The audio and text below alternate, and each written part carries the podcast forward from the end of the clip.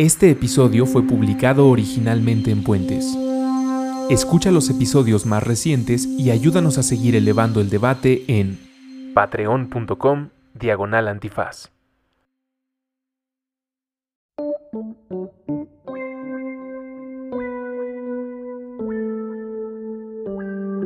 Estética Unisex con Jimena Ábalos y William Brinkman Clark. Disponible en Spotify, puentes.mx y patreon.com diagonal puentes mx.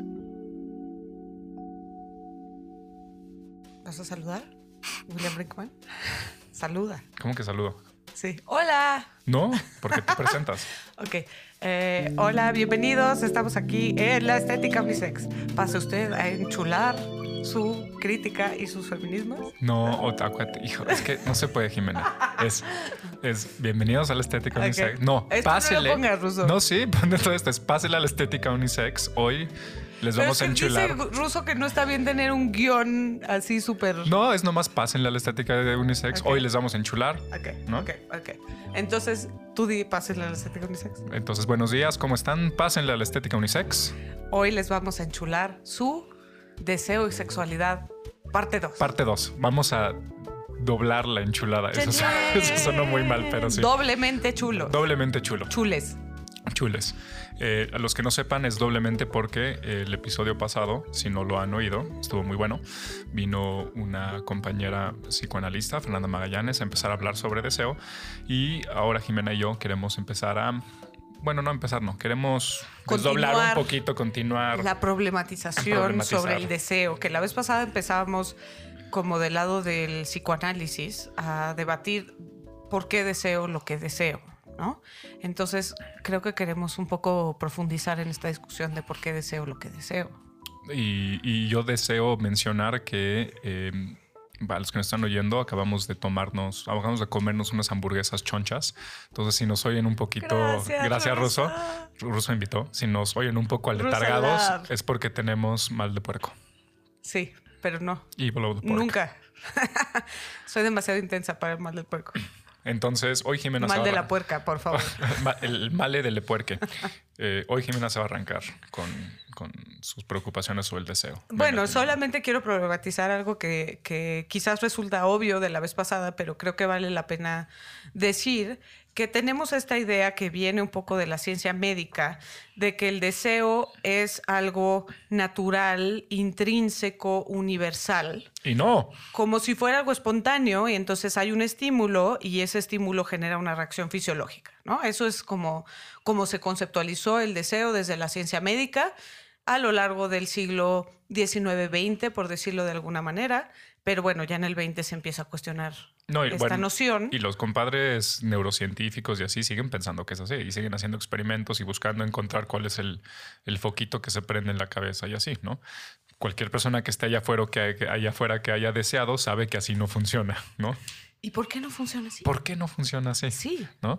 Porque además, pues no es natural, claramente. Aunque tu amigo de derecha, Santi, sí quisiera que así fuera, porque te diría, pues es que si eres No es mi homosexual. amigo, ¿eh? No, no, o sea, El de en general, todes. el- el de- no, nuestro amigo Santi, coma, Ajá. el güey de derecha, le encantaría que fuera así porque diría, no es natural que un hombre le guste a otro hombre, ¿no? Claro. O sea, hay Eso algo es mal contra contigo. natura. Es contra natura, porque hay algo en la biología o en la naturaleza que hace que a, a un hombre, pues a huevo le guste una, una mujer. Y si no, pues estás chueco, ¿no? ¿Cómo sabemos que el deseo no es algo espontáneo que surge de manera natural?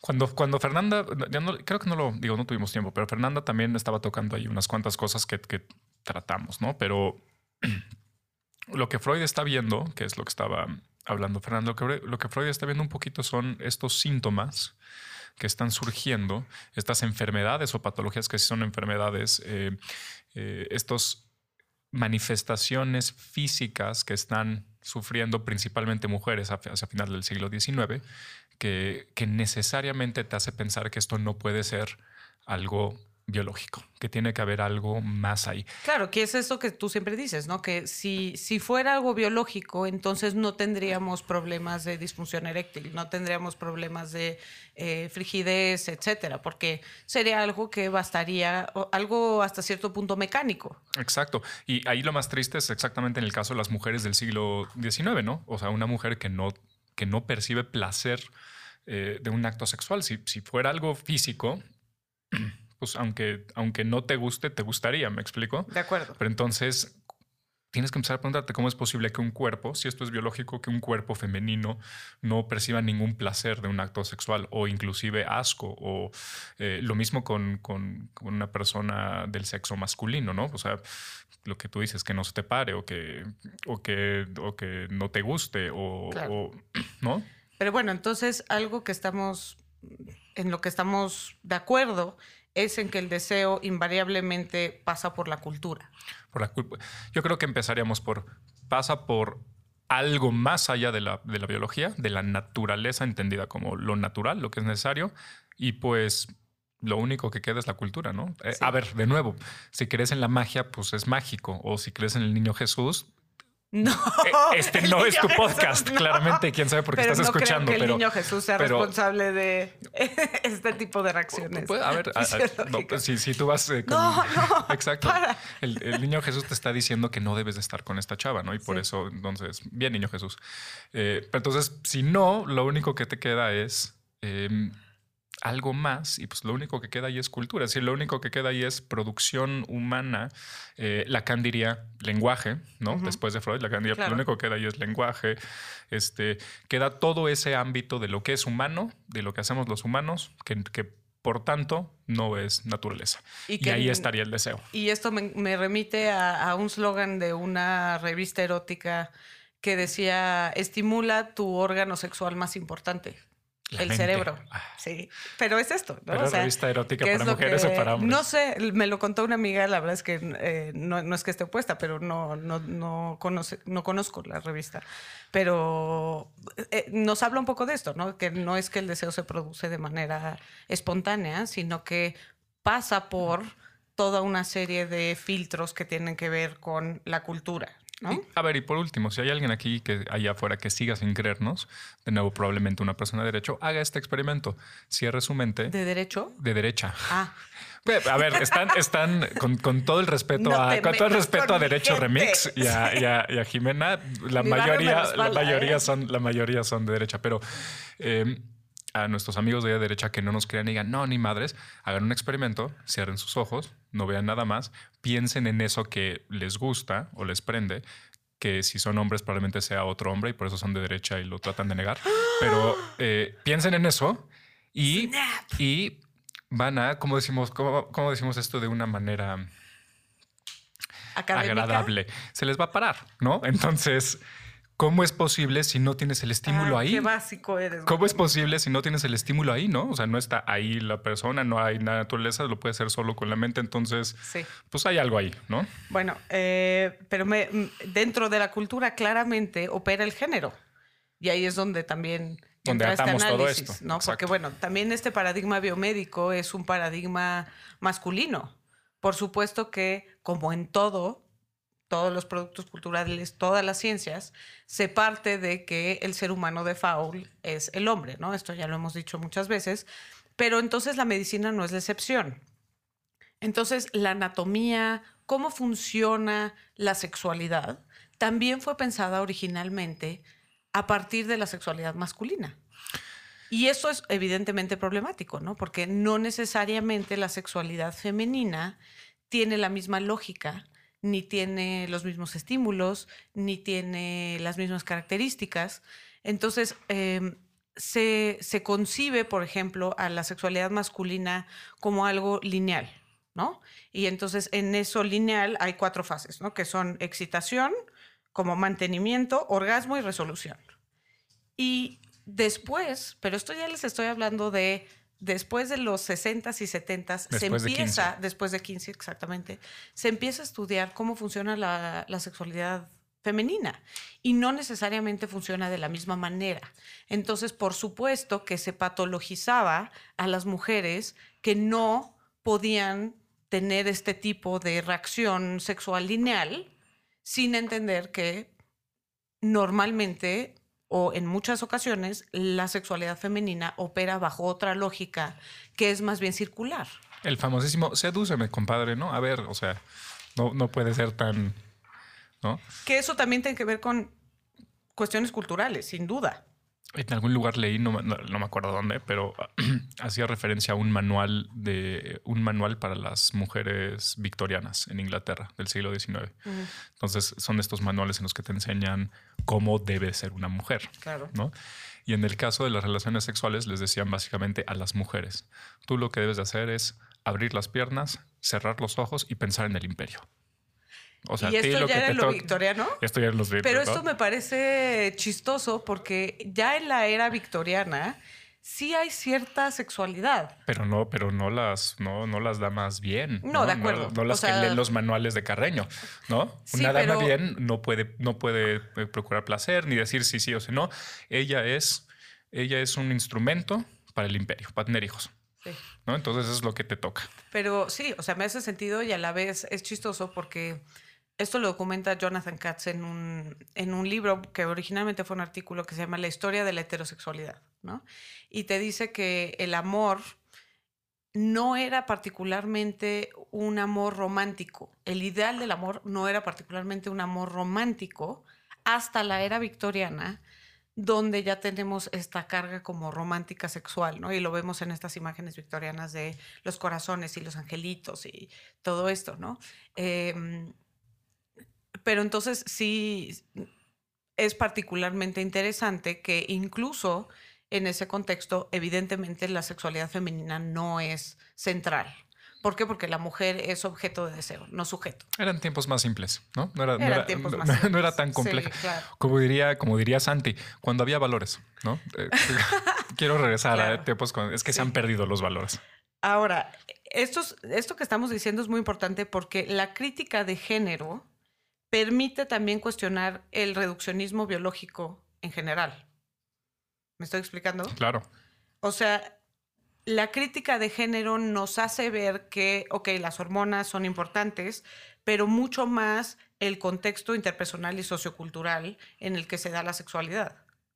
Y, quizá abonando un poquito a lo que platicaba Fernanda, eh, la, el episodio pasado, necesitamos inventar otra madre que no sea episodios, algo que vaya con estética. No sé si sesión o ruso pensará. Pero bueno, en, la sesión pasada, eh, que esto, esto que mencionas, o sea, con lo que tiene que ver es un poquito con las reglas. O sea, es más allá de lo que tú crees que quieres desear o más allá de lo que tú crees, si, si lo crees que tu cuerpo desea, no puedes salirte del hecho de que estás en un ambiente de puras reglas. Lacan, que es el que mencionamos que, eh, reformula de alguna manera a, Freud, básicamente llama todas esas, reglas el gran, el gran otro, no nos vamos a meter ahí, pero tiene una fórmula muy bonita para el deseo, porque él dice, el deseo siempre es deseo del otro. Y entonces lo decía así porque decía, es desear al otro, es ser deseado por el otro y es desear lo que desea el otro. Entonces, todo deseo siempre tiene todos sus componentes y todos esos componentes tienen que ver con, un, con, el, con lo que él llama el impersonal, el sé. ¿Qué es lo que se debe de desear? ¿Qué es lo que se debe de hacer? ¿Cómo debe de ser un hombre? ¿Cómo debe de ser una mujer? Y esas reglas siempre están ahí. Entonces, si decides no seguirlas, ahí están. Si decides seguirlas, quiero que saquemos esto otra vez cuando hablemos de los ejemplos en la cultura popular. Ahí va, ahorita vamos para allá. Este, pero bueno, antes de eso, eh, creo que la teoría feminista y la teoría queer documentan estas diferencias en la experiencia sexual que se cruzan por expectativas de género, raza, clase, etcétera, y en ese sentido nos hacen ver que la sexualidad necesariamente cruza por el tema de la cultura y por la experiencia. Y en este caso, apoyando un poco a la tesis de Jimena que no me gusta apoyar, necesariamente por una construcción cultural que es patriarcal. No hay de otra. Ok, habiendo dicho eso, quiero lanzar una pregunta que es, ¿cuál es la particularidad del sexo? O sea, del sexo como la sexualidad, como el acto sexual. O sea, ¿qué es lo que hace que una cosa sea sexual? Y yo siempre pregunto esto en clase porque, pues más o menos tenemos noción de qué constituye, por ejemplo, violencia sexual, ¿no? pero de repente las definiciones legales que tenemos de violencia sexual no corresponden con la realidad de la violencia sexual. Entonces, me gusta empezar por ahí y preguntar, ¿qué es lo que hace que una cosa sea sexual? Y aquí es donde pienso un poco en Foucault, tanto que te gusta Foucault. Pero quizá para que no se confundan las personas que vinieron a la sesión, irnos un poquito para atrás, eh, el entendido de lo que está diciendo Jimena es que el sexo no es sexual. O sea, eh, o sea, el sexo en sí no es sexual. O sea, entonces. O bueno, sí. O sea, ¿qué, ¿qué, es lo que llamamos sexual? Porque jurídicamente, por ejemplo, ¿qué es lo sexual? Algo que tiene que ver con partes que nosotros denominamos sexuales, criterio A, o criterio B, lo que tiene un ánimo lascivo, ¿no? Un ánimo erótico. Pero en el momento que dices eso, entonces lo que se vuelve evidente es que no es evidente decir que es una construcción. O sea, si yo tengo que decir qué es lo sexual, entonces no es, no es eh, pene en vagina. ¿Me explico? Por supuesto. y eso es... lo que hay, hay, un artículo en este sentido que me parece maravilloso de Catherine Frankie que se llama Putting Sex to Work, en donde ella dice, tenemos una idea de lo que es sexual, pero realmente es como la Virgen María. O sea, no, no podemos realmente aterrizar sobre qué hace que un acto sea sexual. ¿Por qué como la Virgen María? O sea, como algo que está ahí, pero no podemos demostrar, pero, ¿sabes? Ah, pensé que tenía que ver así con el de... Eh, no. no pueden verlo porque nos escuchan, pero estoy haciendo comillas con mis dedos de que era virgen, no. la Virgen María. No, se vuelve como algo completamente inmaterial y ah, difícil de definir, ¿no? Em, en ese sentido, que es ahí es donde incluso ella habla de Foucault, cuando dice Foucault el sexo es un lugar particular de transferencia de poder. Hijo, no, no sé, te quieres meter en eso, ¿no? Porque...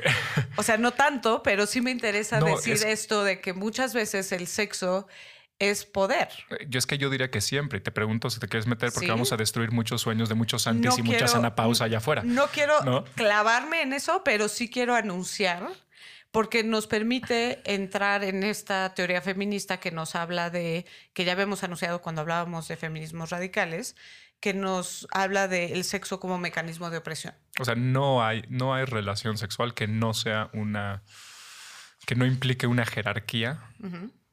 necesariamente. O sea, es que somos iguales. No, no, Ana Pau, no, no eres igual.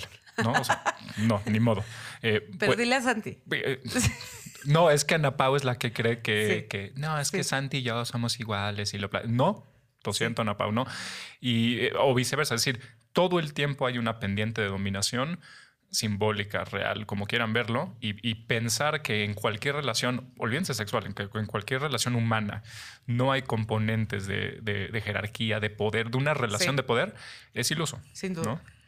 Pero bueno, esto es interesante porque en este paper que les estoy platicando, lo que ella hace es demostrar que el sexo es un mecanismo de poder. Entonces, lo que está mal con la violencia sexual no es necesariamente lo sexual. ¿Me estoy explicando? Sino que es una tecnología de opresión. Que, puede ser utilizado como una tecnología de opresión. Sí. Y entonces nos pone muchos ejemplos para, para hacernos ver esto, ¿no? No necesariamente tiene que ver con deseo. O sea, nuestra nuestra definición de ánimo lascivo se queda muy corta, porque lo que está en juego ahí no es el deseo, sino el poder. Y, eh, y que es algo que creo que tú y yo hemos platicado muchísimo, es decir, ahí hay necesariamente, o sea, no tienen de otra una pulsión de, del lenguaje o de la estructura legal de tratar de definir, porque lo tiene que hacer. Y, tiene que meterse en ámbitos, en este caso el ámbito de, la sexualidad o de, la esfera de lo sexual, donde no, donde es literalmente imposible definir. O sea, definir a llegar a una definición de esto es y esto no es. Y de catalogar todas las diferentes maneras en las que algo puede ser sexual. Exacto. Entonces lo que ella dice es, quitémonos de la bronca de lo que es sexual. Veamos lo que oprime, o sea, en qué medida el sexo es utilizado como mecanismo de opresión. ¿no? Y nos pone ahí el ejemplo de, de, un hombre negro que es violentado por policías en Nueva York, eh, que lo violan con un destapacaños. Y nos dice claramente lo que opera ahí no es deseo, ¿Qué es lo que están tratando de hacer? Ejercer poder. Y, es una violencia sexual, aunque no haya ningún. Bueno. Exacto, pero lo grave de eso no es que sea sexual. A ver, no hay deseo sexual, pero hay deseo, ¿no? Sí. Entonces, ahí sí, pues eso es para los abogados. Ustedes peleense con eso porque... Pero bueno, esto me lleva a la tesis de McKinnon, que ya habíamos anunciado, en donde ella dice, el sexo es para las mujeres lo que el trabajo es para el proletariado. Es decir, algo que no puedes dejar de hacer, pero que perpetúa tu opresión de manera permanente. No puedes, como proletario, dejar de trabajar porque tu supervivencia depende de tu trabajo. Sin embargo, ese es el mecanismo a través del cual eres consistentemente esclavizado. ¿no? Entonces, en el caso de las mujeres, ella dice, lo que pasa es que tenemos internalizado este, esta dinámica de poder, de sumisión, dominación, sumisión, que ocurre en el acto sexual. A ver, quizá para ponerlo de otra manera, volverte monja no es la solución. O sea, no vas a acabar con el patriarcado volviéndote monja. Ah, McKinnon, no sé. O sea, justo el problema con McKinnon es que no nos resuelve. Entonces, ¿qué, qué hago? No, no, a, a- a lo que iba es, em, así como el proletario no, o sea, el proletariado no, no deja de trabajar, sino que se apodera de los medios de producción como solución. Entonces, la eh, eh, el pensar, tú me dirás, pero me imagino que debe haber alguna teoría feminista en estas líneas, ¿no? El pensar que se trata de eh, desexualizar la, la- la esfera del trabajo, por ejemplo, Sí, es, es, es ingenuo. sí, O de acuerdo. todas, eh, ¿por qué? Porque justamente lo que estamos hablando es que esto es una relación. O sea, tú no puedes, eh, tú sí puedes prohibir que dos personas cojan en la oficina, pues en la oficina, ¿no? Sí. Pero, pero quitar, eh, de- decir, voy a desexualizar toda esa esfera de lo que es sexual afuera de la oficina, eso lo voy a, cuando entres a la oficina, eso lo quito. Sí, pero Es- nos es- estamos adelantando Es ridículo, ¿no? 80 pasos. O sea, el- porque sí, un poco la crítica que le hacemos a McKinnon es esa, ¿no? O sea, no puedes desexualizar. Y no solo eso, sino que sería muy problemático desexualizar. Entonces, ¿cómo, ¿qué es lo que queremos fundamentalmente? Pero bueno, volviendo a, a su tesis, es decir, yo tengo erotizado como mujer eh, una relación de sumisión frente al hombre y entonces yo creo que me gusta que se me violente. Y esto ocurre en el acto sexual y se reproduce en todas las esferas de la vida. ¿Me explico? Y entonces como se siente bien ser dominada en esa esfera, yo creo que en todas las demás otras esferas también corresponde que yo sea dominada.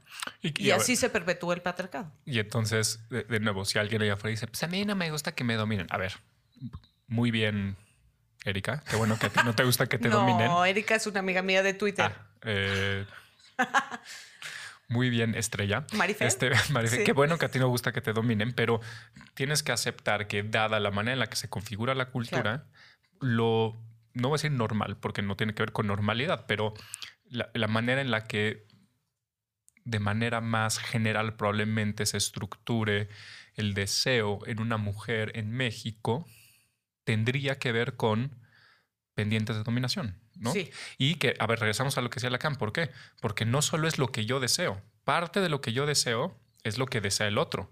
Ajá. Lo que desea el otro en mí. La manera en que, o sea, no es... No, eh, eh, el problema para nosotros de pensar esto es que vivimos en una pinche cultura ahorita de yo, yo, yo, yo, y todo soy yo, y todo el mundito, y todo el mundo es un flequito de nieve especial, y, ¿no?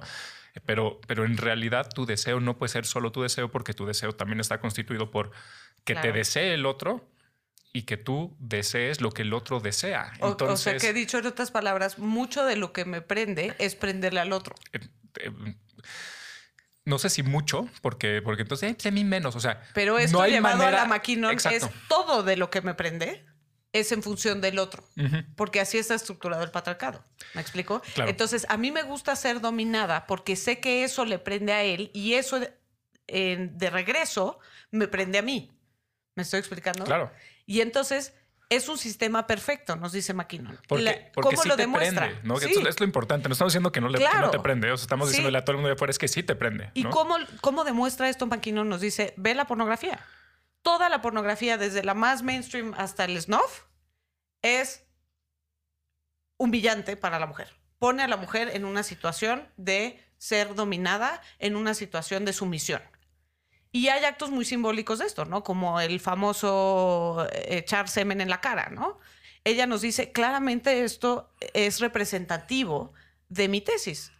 Ahora, hay, hay, hay porno y obviamente hay actos en los cuales simbólicamente la mujer está dominando al hombre, sí, pero a, lo que iríamos aquí como fórmula es, bueno, pero entonces eso no le quita a que estés viendo ese otro componente. Es decir, hay hombres que les gusta ser dominado y por lo tanto siempre está ese otro, siempre está ese otro componente. Que ahí ahorita que entremos a hablar un poco más de sadomasoquismo, creo que será muy importante. Hay un episodio muy bueno de Euforia, creo que es el 6 o el 7, no me hagan mucho caso, en donde una eh, cuenta, eh, en cada episodio ves la historia de una de, las, de los personajes, como el pasado, y es un, de una chava, todas estas chavas están en, en high school, y lo que te cuenta es que ella toda su, toda su iniciación sexual o toda la manera en la que se configura su sexualidad es constantemente aprender qué es lo que le prende a los güeyes.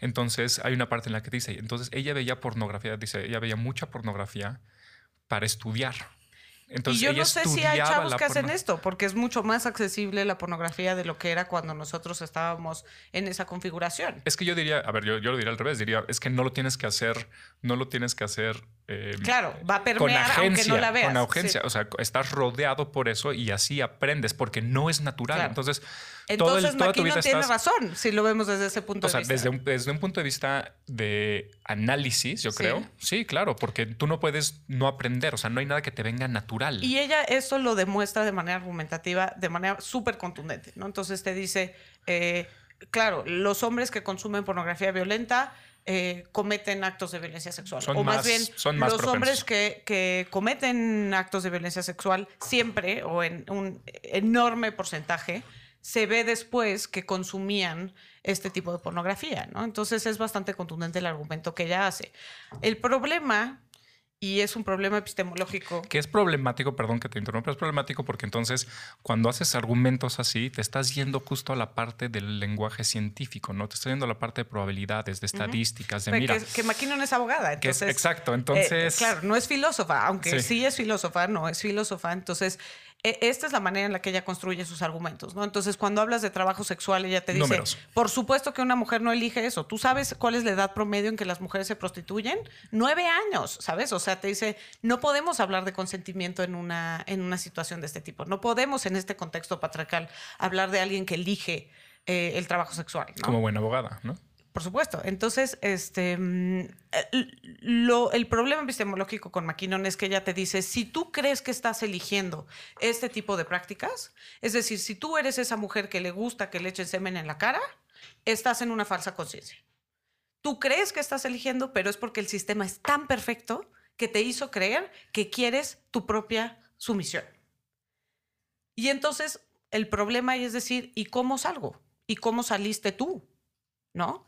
O sea, el problema de eso es que niega de una manera muy fundamental la autonomía de decidir ciertas prácticas. Pues, y, yo diría aquí un poco de igual, pero habría que pensar, nomás dejarlo como un ladito. Y además te hace pensar que existe una afuera. Es decir, te hace pensar que existe algo que no sea ese sistema cultural donde estás. O sea, realmente si, lo que está detrás o lo que se presupone sería que la solución es un regreso a un estado natural o neutro que no es patriarcal o si no, entonces sustituirlo con otro sistema. Y si lo sustituyes con otro sistema, pues ese sistema necesariamente también será de dominación. Eh, es lo que siempre platico contigo. Chance ya le toca ahora que el sistema de dominación sea mujeres dominando a hombres y pues, pues va, ya, o sea, ya nos la pues mamamos, ya llevamos cinco mil años, ¿no? Sí, hace un poco de eco, bueno, esa es mi interpretación. Ella sí tiene un poco esta óptica marxista de romper como todo este tipo de, sistemas de dominación, ¿no? O sea, sí una óptica de que, no necesariamente es eh, las mujeres tomen el mundo, pero sí una, una óptica de exigir al Estado interferir para proteger a las mujeres y revertir estas, esta situación. Claro, pero el, fin de todas estas cosas, que es básicamente lo que le argumentan en contra de Marx, que no es su culpa porque es una utopía moderna, es cuando me salgo de eso que hay, claro. hay una neutralidad, hay igualdad para todos. Y pues no. Es, es imposible. De acuerdo. ¿no? Entonces. Y, lo hemos visto en todos los intentos que se han hecho de sistemas de cualquier tipo. De, de cualquier tipo. Digo, o sea, siempre va a haber una pendiente, siempre, de poder. O sea, de eso no podemos, de eso no podemos zafarnos. Y el lugar donde mejor se, cómo se sintomatiza eso, donde, donde mejor lo podemos ver en nuestra propia carne, es en el deseo. Sí, y por eso es tan interesante Foucault, volviendo a Foucault, ¿no? Pero bueno, cerrando un poco con McKinnon, eh, sí es problemático decir desde el feminismo que una mujer no puede elegir ciertas prácticas sexuales, que vistos desde su feminismo son humillantes o degradantes o sumisas.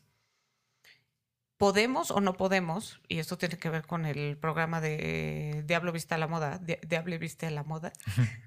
Eh, ¿Podemos elegir o no este tipo de prácticas? ¿O estamos, como lo dice McKinnon, perpetuando nuestra propia sumisión? Que, a ver, perdón que regrese esto, pero pues vamos a atarlo. Ahí yo creo que Lacan le da una, una solución elegante porque lo que está diciendo es, son diferentes ámbitos. O sea, el ámbito de lo real, lo simbólico, lo imaginario, todos son diferentes. Y por supuesto que en el ámbito de lo simbólico no tienes, no tienes opción. ¿Por qué? Porque hay reglas. O sea, esta, yo siempre les digo a, mis alumnos, estos, es, esta gente que cree que pueden ellos, ¿no? A sus 18 años, ellos sí encontrar la solución, el hilo negro y sí tener una relación verdaderamente abierta y que y ellos hacer sus propias reglas, no mamen, o sea, no. Claro, o sea, que ese es otro programa, me lo pidió mi amiga Isabel, me dijo, tienen que hablar más sobre algo que anunciábamos justo con el Diablo Viste la Moda, de que no es posible negociar entre la pareja los roles. No. Porque ya hay un script dado, ¿no? Y, que lo hemos platicado con Russo también. Y la analogía que él hace es, dice, todos estamos en una alberca. Lo simbólico es el agua. O sea, las reglas, todo eso es el agua. Y solo hay alberca, o sea, no hay, no, hay, no hay afuera de la alberca. Entonces, todas las soluciones que dicen que te puedes salir de la alberca, están jodidas, ¿no? Son, son utopías. Y las que dicen que no, pues lo que tienes que hacer es negociar con el agua. Claro. O sea, te puedes mover adentro del agua, claro, pero no puedes salirte del agua. Entonces vamos ahí. ¿Hasta qué punto puedo negociar con el agua diciendo que reconocemos que la sexualidad o el sexo puede ser un lugar de peligro? ¿no? Creo que no los deja súper claro McKinnon. Creo que eh, la óptica de violencia es algo muy real, pero también es un lugar de liberación, ¿o no? A ver, ¿por qué no empezamos con Fernanda? Fernanda, la, la, sesión pasada diría sí, pero... Pero no. no, diría sí, pero, pero no es una cosa de autonomía completa, ¿no? Muy de abogado, ¿no? Entonces esta cosa, esta cosa de, acuérdense, esta cosa que está hablando Jimena de McKinnon, pues es una, es una visión legal de la autonomía, de la libertad, que es muy No, pero ella no reivindica la autonomía. No, no, no, por sea, eso. Justo la crítica que se le hace es no puede ser feminista y decir las mujeres no, no, tienen ninguna capacidad de agencia. O sea, lo que está por eso, pero, o sea, atrás de todo está la, noción moderna de autonomía, de libertad, de que todos somos flequitos de nieve especial. Entonces, Fernanda, yo creo que estuviera aquí, lo volveré a decir. O sea, sí, sí puedes, pero no solo es porque quieras. Sí. ¿No? O sea, ¿por qué? Porque estás en el agua. Entonces tienes que, quieres que, pues tal vez querer o tal vez no, pero el agua tiene, va a tener algo que decir y puede ser que tengas suerte y ni siquiera quieras, pero el agua se movió de cierta manera y encontraste algo, algo liberador. Eh, puede ser que lo busques y el agua no te deja y entonces te chingaste. O puede ser que tengas suerte y lo busques y el agua juegue a tu favor y, lo logras. Pero no es tan fácil como decir, em, quiero que, ya no quiero que me guste que me echen semen a la cara, como dirías tú. Exactamente. Y entonces, como, como la Ginny, no la hago así, cierro mis ojos y ya no me gusta. Pues no, no. Pero eso no quiere decir que estás, pues así, puta madre, pues el resto de mi vida a huevo me va a gustar que me echen semen. O sea, no, tampoco. Pero tampoco es, no es ni ya no quiero y entonces ya no, ni tampoco estoy para siempre condenado a tener semen en la cara, ¿no? Bueno, a que me guste que me echen semen en la cara. Sí. Mm. ¿Por qué escogiste ese ejemplo? Pues porque me parece clarísimo de algo que para personas, para algunas personas les parece humillante o degradante y que es prácticamente omnipresente en la pornografía, ¿no? Eh, y me estoy yendo muy light, o sea, uso ese ejemplo porque me parece algo como que, no es particularmente de un tipo de pornografía que, concibiríamos como violenta. No, y, a ver, y, habría que considerar, esto creo que lo habló Russo alguna vez es más, creo que tú lo mencionaste en algún derecho remix, pero, pero los, las personas que empezaron con esta madre de Netflix, de los algoritmos y todo para saber qué le gusta a la gente, son los, es la gente, la industria de la pornografía. Entonces, ellos son los que saben la gente que está viendo pornografía, a qué escenas se saltan, qué les gusta, etcétera, etcétera, etcétera. Y entonces, si tú cada vez estás viendo un tipo de pornografía que se vuelve más aparente en las redes, es decir, se ven en la cara, es porque Pornhub ya sabe por sus algoritmos es lo que, que es lo que a la gente, gente. a la mayoría de la gente le gusta. Entonces, sí se van a seguir haciendo porno de nicho, Sí. ¿no? donde, donde el final es diferente. Pero lo que más le gusta a la banda, al parecer, es eso. Que bueno, aquí es donde creo que podemos entrar al tema del sadomasoquismo. Que el sadomasoquismo es muy interesante porque nos permite concebir una sexualidad que es violenta, quizás, pero no se considera violencia sexual, o sí, no sé, planteo la pregunta, en el momento en el que hay consentimiento. Y me parece súper interesante por eso hablo mucho en clase de, de sadomasoquismo, porque me parece muy interesante que normalmente tendemos a pensar que el consentimiento quita la violencia, ¿no? Si hay consentimiento, entonces no es violento. Ok, pero no, bueno, no, no, ¿verdad? No. O sea, sigue siendo violento. No más que me gusta la violencia. Sigue siendo violento, pero me gusta la violencia. Violéntame, entonces, violéntame. Entonces consiento a la violencia y entonces eso deja de ser... Eso que dice de mí como feminista, ¿no? O sea, no de mí estoy hablando claramente, pero, pero Sí. no, eh, a ver, yo nomás haría una aclaración antes porque es muy, y creo que es muy importante para el tema en el que te vas a meter. Eh, el consentimiento es muy importante, pero Ujú. yo mi- me gustaría imaginar, no lo sé, no puedo hablar desde la experiencia, pero que a las chavas que les gusta que les den nalgadas, como, como platicamos la, la sesión pasada, no necesariamente su primera nalgada fue consentida. O sea, no creo que, que en todas haya. Entonces, pues estás acá y de repente algún, algún güey se le ocurre huevos, darte una nalgada. Ok, Y de repente, sin consentimiento nada, y de repente dices, ay, güey, sí.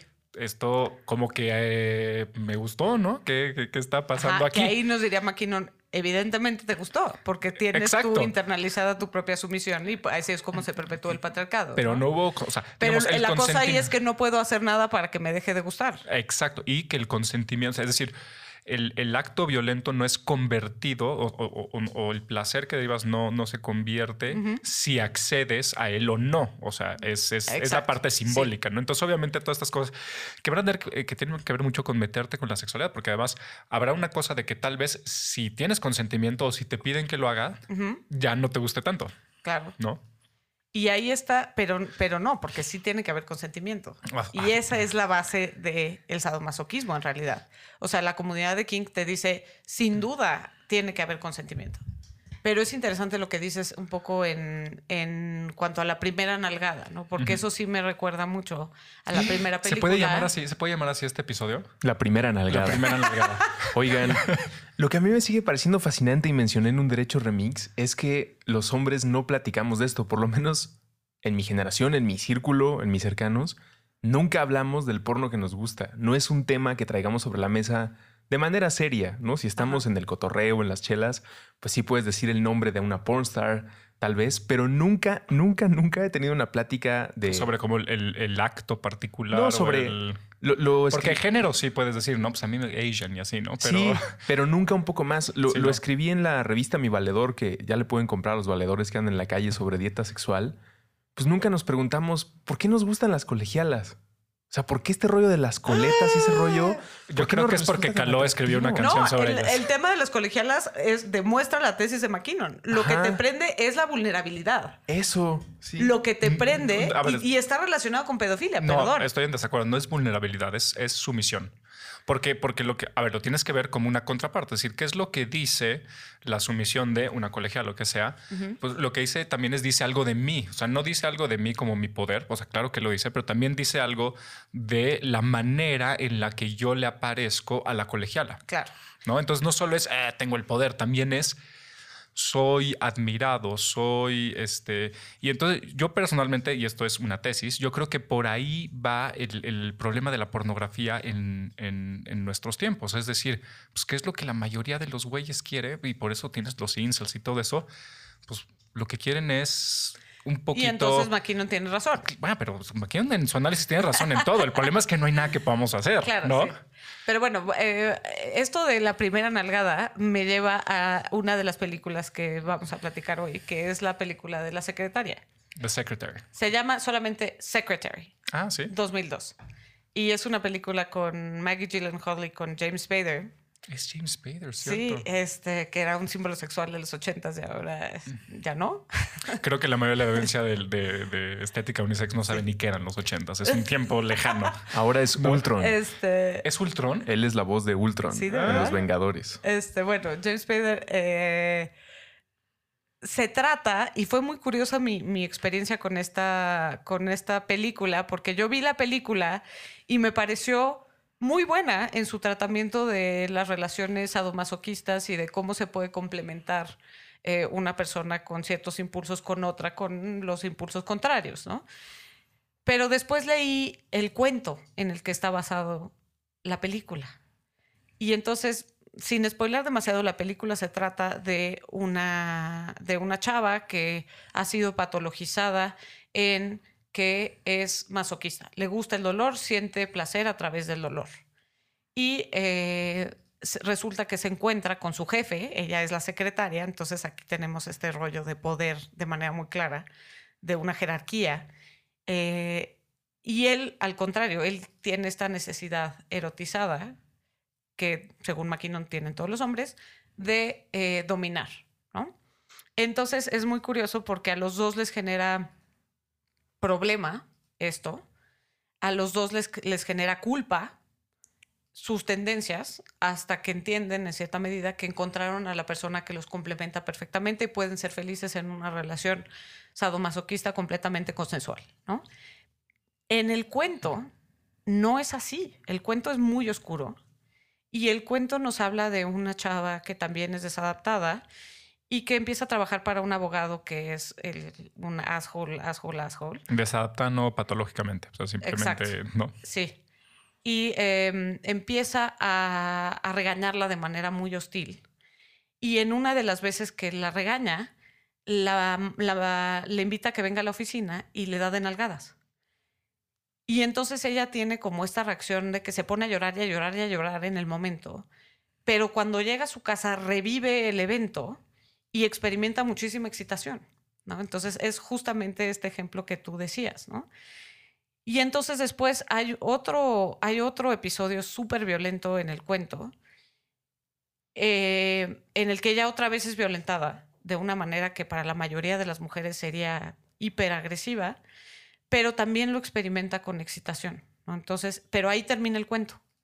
Entonces la autora del cuento te dice es que la película es la versión Pretty Woman de- del cuento, ¿no? Porque el cuento pues sí es muy oscuro, es muy problemático, pero justo nos invita a esta reflexión sobre dónde están los límites, ¿no? O sea, finalmente es un acto que sin duda leemos como violento, pero pues que sí es hasta cierto punto consentido.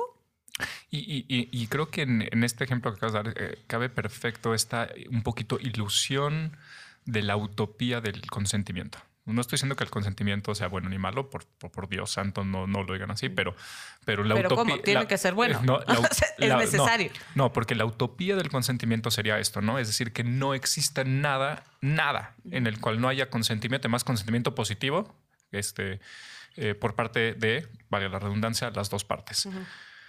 Pero al mismo tiempo esto necesariamente va a, eh, va a deshacer o, o hacer prohibitivo o hacer mal visto ciertos actos o códigos que pueden ser los mismos que le generan placer a una persona o excitación. Es decir, tenemos que creer que existe la posibilidad de que, por ejemplo, en este caso, en el momento en el que el jefe te pida consentimiento, ya no te excita. ¿Por qué? Porque, justamente lo que te excita es este poder Sí. sobre ti. Entonces, Pero si entonces yo no, te- no podemos autorizar ese tipo de, de sexualidad, porque sí eh, lo que tiene que haber, requisito sine qua non, es el consentimiento, ¿estamos de acuerdo? Ah, pero así y no, porque a ver, eso lo ves en relaciones normales, o sea, en posiciones sexuales tienen que ver con eso. O sea, Sí. olvídate de si te pegan o no te pegan. O sea, hay Claro. posiciones sexuales que claramente son más Sí. violentas que las otras. O sea, si seguimos en esta pendiente, entonces, pues, o sea, yo voy a tener que preguntar, "Oh, disculpa, este, me gustaría Sí. voltearte en este Sí, momento. sí. ¿Estás bien con eso? Sí. Volteame por tu- Sí. ¿No? Y, y va a haber un chingo de gente. sí lo tienes que hacer, al diablo. Sí, pero va a haber un chingo de gente Sí. que eso, en lugar de prenderlos, los apague. Sí, estoy de acuerdo. ¿No? Y entonces creo que ahí es regresas- donde se tiene que reconfigurar. regresas a las mismas patologías del siglo XIX. Puede ser. O sea, va- vas a regresar a problemas de frigidez, vas a regresar a problemas de no derivar placer, vas a re- regresar a problemas de ansiedad porque, no, porque debo de... a ver, entonces lo que estás diciendo, y aquí sí nos estamos metiendo en territorio muy escabroso, lo que estás diciendo es que eh, es aceptable decir que se vale tener relaciones en donde no exista consentimiento porque si no desaparece el deseo. No, no, no, porque ya, ya estamos en la parte de, de- de la performatividad de las relaciones, no de la relación. O sea, de qué hago cuando estoy teniendo relaciones sexuales. ¿Qué tipo de relaciones sexuales? ¿Dónde pongo la línea sobre lo que significa aquí ya debo de pedir consentimiento? Ya en una relación sexual. ¿No? Porque entonces también debería de pedir consentimiento de moverme de cierta Sí. forma. Sí, sin duda. Entonces ya... Yo sí, yo sí creo que se debe de pedir eh, consentimiento de absolutamente todo. Ok, sí, pero entonces lo que está haciendo es que hay muchísima gente como la secretaria Ajá. que, le, que le estás negando la posibilidad de derivar placer. No, porque la secretaria, y ahí está el tema, y eso es la razón por la que es tan mala Fifty Shades of Grey, sí hay una negociación. Esa negociación sí se da. ¿Me explicó? Sí, pero tú, pero tú tienes, tú tienes que, que dar por hecho que habrá gente que cualquier negociación. Pero de para eso tipo- existen los safe words y para eso es tan importante Ajá, en la comunidad del preguntar. Kink. O sea, No, en no, la pero- comunidad del kink, pero en el eh, kink es lo, muy- lo más sagrado que tienen No, pero es el el kink- consentimiento. Kink y BDSM estamos de acuerdo en todo esto porque además estás, estás hablando de Pero por eso conductas- es que me gusta hablar de sadomasoquismo, porque nos enseña muchísimo a las relaciones que no necesariamente son sadomasoquistas. ¿Por qué? Porque antes tenemos un acuerdo sobre qué se vale y qué no se vale. Y entonces entramos en un rol, si tú quieres. Pero es que tal Entremos vez. en pero- ese rol. Sí, sí, Jimena, pero entonces si hago eso, entonces tal vez nunca me den mi primera nalgada. Hashtag episodio, el episodio, eh, nombre del no, episodio. entonces no estás entendiendo de qué se trata el kink. No, no, no, a ver, yo. Por yo- supuesto, yo, yo estoy No, diciendo, a mí me gustan las nalgadas, no, eh, hipotéticamente. Sí, pero si todo es consentimiento, tal vez nunca me dieron la primera nalgada y no sé que me gusta. Porque mi primer novio no me dio esa primera nalgada. Bueno, es decir, No, eh, estamos en un escenario en donde hay libertad y entendemos que yo puedo decir de manera abierta, me gusta que me den la nalgada. pero ¿cómo Y sabes si nunca te dieron la, pero cómo sabes si nunca te dieron, o sea, si nunca te dieron tu primera nalgada y se necesita consentimiento verbal explícito positivo para todo, hay una posibilidad de que nunca te den tu primera nalgada, de que cada vez que alguien te diga, digas no. No, porque eso ya está en la cultura. Yo ya veo que hay chavos que les dan nalgadas. Pero- sí, por eso, pero tú O puedes sea- decir, tú sin haberlo experimentado, puedes decir, sí, pero yo no. Y entonces nunca, nunca vas a saber si eres. O sea, lo que estoy diciendo Pero es que. si no es porque no me late, porque no me llama. Pero ¿cómo sabes? Justo tú me acabas de decir que tú no sabes hasta que de repente te dieron la primera nalgada y dijiste, ay, güey. Pero ay, entonces estamos, no, volvamos al tema de que sí, sí tenemos agencia, sí sabemos que nos gusta. pues, Eso no, es lo otro que- problemático. que no, no sí, sabemos. Eso No- es lo problemático con Fifty Shades of Grey. Rápidamente, Fifty Shades of Grey nos ofrece una narrativa que es pseudo subversiva, falsamente subversiva. ¿no? Porque nos hace creer que hay ahí un tema de sadomasoquismo, cuando para nada es un tema de sadomasoquismo. No hay un acuerdo real. Lo que hace este cuate, que es un asshole y es un acosador, que es Christian Grey, es que él es un cuate abusivo. Y entonces no hay propiamente una negociación en donde la chava dice, sí, a mí también me gusta esto y le voy a entrar de esta manera, ¿no? Incluso es muy simbólico que firman un contrato, pero él pone todos los términos, por ejemplo, ¿no? En, hay una escena eh, que, bueno, esto también viene en los libros, donde ella tiene un safe word y él no respeta su safe word. Esto le genera muchísimo ruido a la comunidad de Kink, que te dice, lo más sagrado que tienes es tu safe word. O sea, en ese momento se rompió toda pretensión a que esta fuera una, un retrato del sadomasoquismo en alguna medida. Lo que pasa es que Fifty Shades of Grey fue hecha en el modelo de Twilight, ¿no? O sea, nació como fanfiction de Twilight. Entonces tienes que hacer que el cuate sea oscuro de alguna forma, que no sea ser vampiro. Y lo mejor que se le ocurrió a esta señora es que sea sádico. Y entonces te, te dice por qué es sádico, porque había sido víctima de abuso, tal, tal, tal, que va en contra, pues, del de, espíritu real de la comunidad de Kink, que es como libertad sexual, como juguemos un juego, pero en este juego hay reglas y ya está previamente acordado, versus lo que pasa aquí, ¿no? Que tienes un cuate abusivo, controlador, etcétera. Y, además es eh, inscrito dentro de una cultura de, eh, digamos, de libertad absoluta supuesta, de buscar lo que te guste, lo que haces. Y entonces ella parece un poquito como esta eh, ingenua que está dispuesta a experimentar todo y firman un contrato. Es decir, todo está como muy limpio. Pero a ver, de nuevo, con la excepción de la parte del safe word, de, de, quebrar el safe word, en la utopía del consenso, todo esto no solo está bien, sino que es kosher. Ella firmó el contrato. Sí. ¿No? Entonces, lo, que tendrías que pensar o lo que tendrías que analizar de, la novela es por qué romper, por qué romper ese safe y por qué eso es tan excitante. No, no, eso no es excitante. Pues las millones de personas que lo leyeron estarían en desacuerdo contigo. Pero no es por eso que, les parece excitante. Eh, yo, eh, yo, creo que sí, yo creo que si no, no lo hubiera puesto ahí. excitante porque ponen a un personaje femenino que es sexualmente activo aunque el personaje eh, es... Pero ella es eh, completamente... Yo solo he visto la película. Ella es completamente, es completamente pasiva. no tiene ninguna idea de su propia sexualidad y por eso es que es tan problemática esta narrativa. No es una mujer que se empodera y elige participar en una relación como sumisa.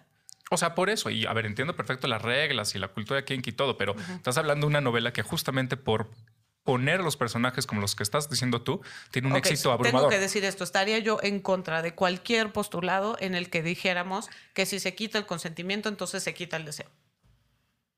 Pero sin embargo sucede. No.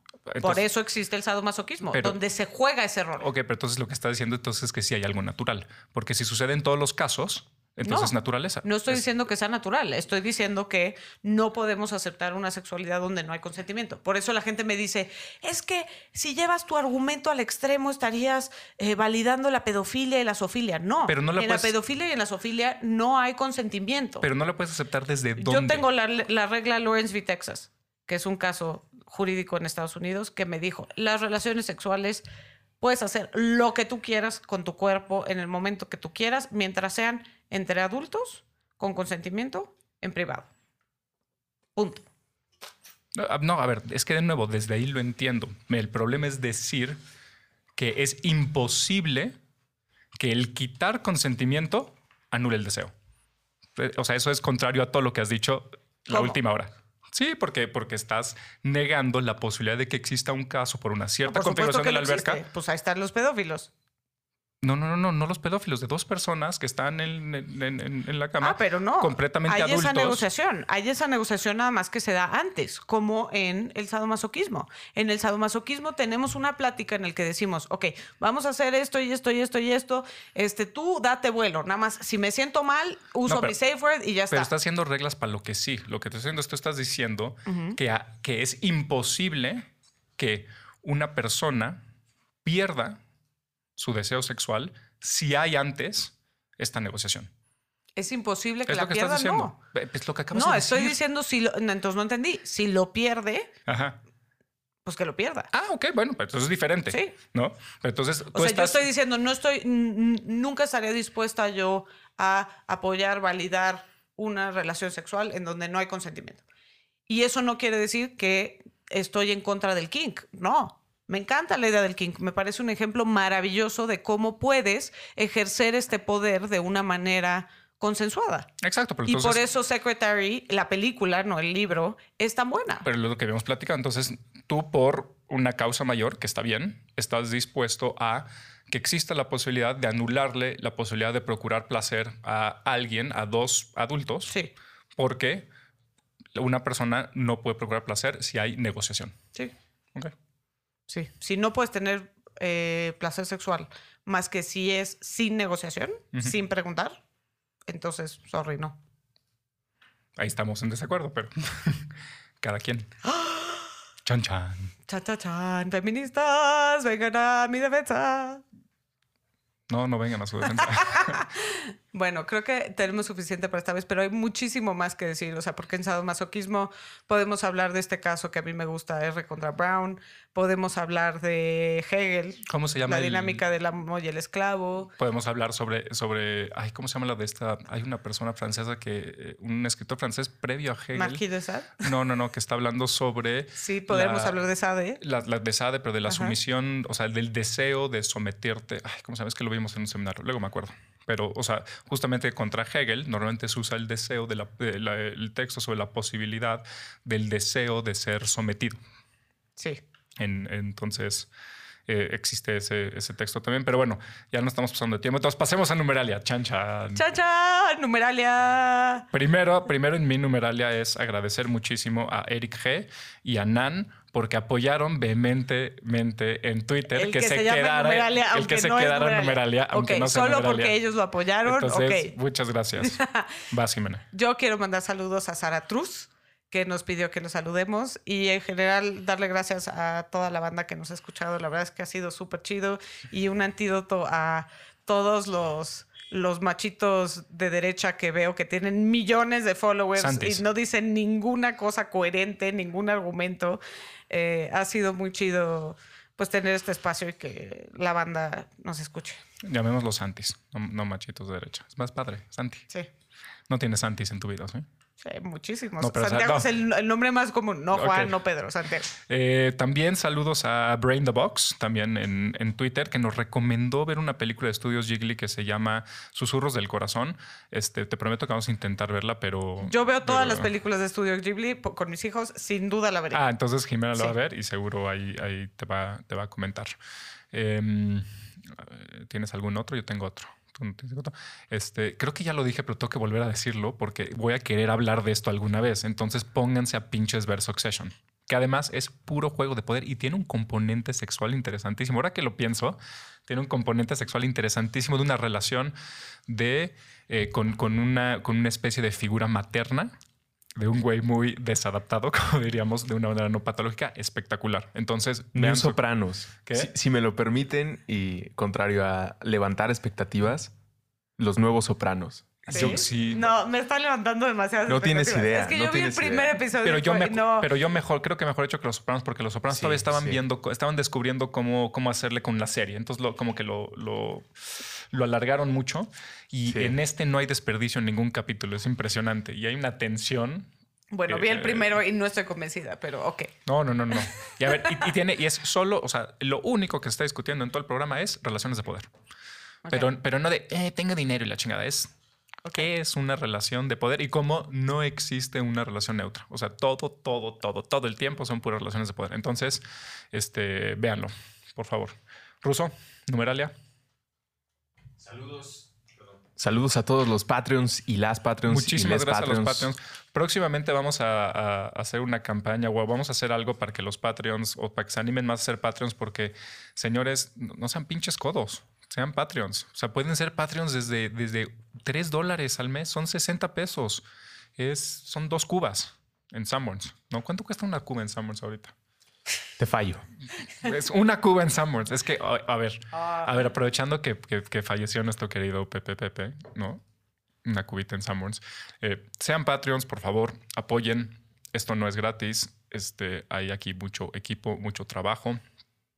Jimena y yo lo hacemos por amor al, al arte, pero todo lo que está detrás cuesta. Entonces, por favor, si encuentran en su corazón volverse Patreons, vuelverse Patreons y le prometemos que vamos a encontrar algo para recompensar solo a los Patreons y a nadie más. Yo ya por ahí tengo algunas ideas, estoy seguro que, que Jimena también. Y bueno, si escríbanos por el Twitter, yo soy arroba jimábalos. Yo soy arroba William Brinkman y contestamos normalmente. Sí, Jimábalos con J, perdón. Eh, ahí nos pueden decir que, es más, esto fue idea de una persona que nos escucha en Twitter que me dijo, hablan de Fifty Shades of Grey, sí. Y entonces ahí surgió esta idea. Eh, pero cualquier cosa que ustedes quieran que nosotros veamos, que nosotros platiquemos aquí, con mucho gusto. Todas, todas preguntas las oímos y no las decimos de Sergio Alejandro en Instagram, de Cometa en Twitter que nos, que nos comenta mucho y que también le mandamos saludos. Le prometimos mandar saludos a Cometa, ya se nos iba a olvidar. Saludos a Cometa. Esperamos que lo escuchamos. Y yo creo, voy a discutir con, con Russo porque creo que una buena idea para los Patreons sería de vez en cuando armar un mini episodio de preguntas y respuestas, con todas preguntas y respuestas, pero que solo lo puedan oír los Patreons. No sé, tenemos que, nos tiene que aprobar Russo, pero creo que por ahí podría, podría ir la cosa.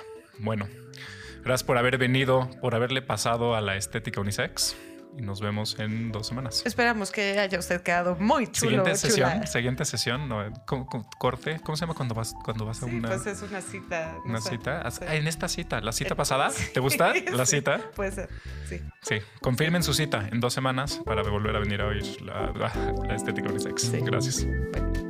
Estética Unisex. con Jimena Ábalos y William Brinkman Clark. Disponible en Spotify, puentes.mx y patreon.com diagonal puentes mx.